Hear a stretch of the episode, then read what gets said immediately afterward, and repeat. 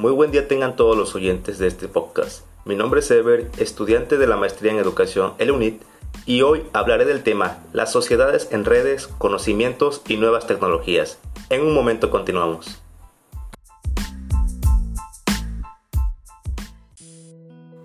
Para este episodio me gustaría empezar explicando dos puntos importantes. El primero es la sociedad del conocimiento, que de acuerdo con Forero de Moreno en 2009 se caracteriza por la importancia que adquiere la educación y el acceso a las redes informacionales, además de la libertad de expresión, siendo estos tres puntos los pilares de este tipo de sociedad.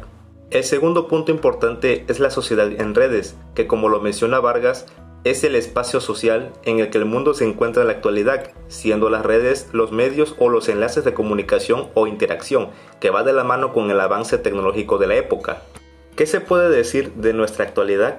Bueno, para empezar, en nuestro país la educación es un tema del cual ha sido fuertemente criticado por nuestra misma sociedad, y no es para menos, ya que las acciones de los líderes respecto al contexto educativo no han sabido aprovechar las oportunidades ni atacar las deficiencias, con esto, nuestra sociedad sigue avanzando a pasos pequeños.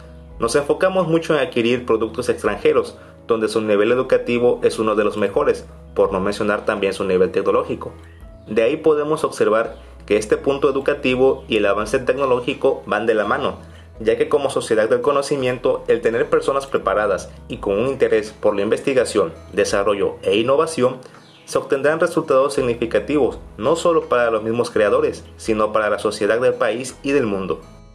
Cuando un país tiende a invertir en su sociedad, muchas veces piensa en cómo ayudarlos. Quizá las primeras ideas sean el ofrecer apoyos para que las familias puedan solventar gastos, pero ¿realmente es la solución más factible?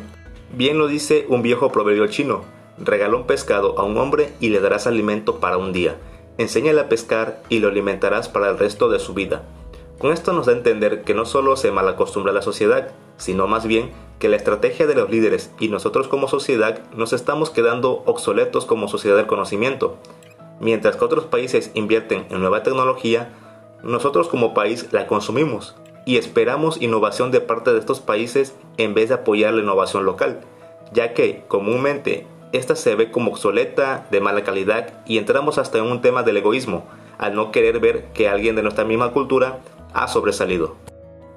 Muchas gracias por haber escuchado este episodio, espero que haya sido de su agrado y nos vemos en una próxima ocasión. Chao.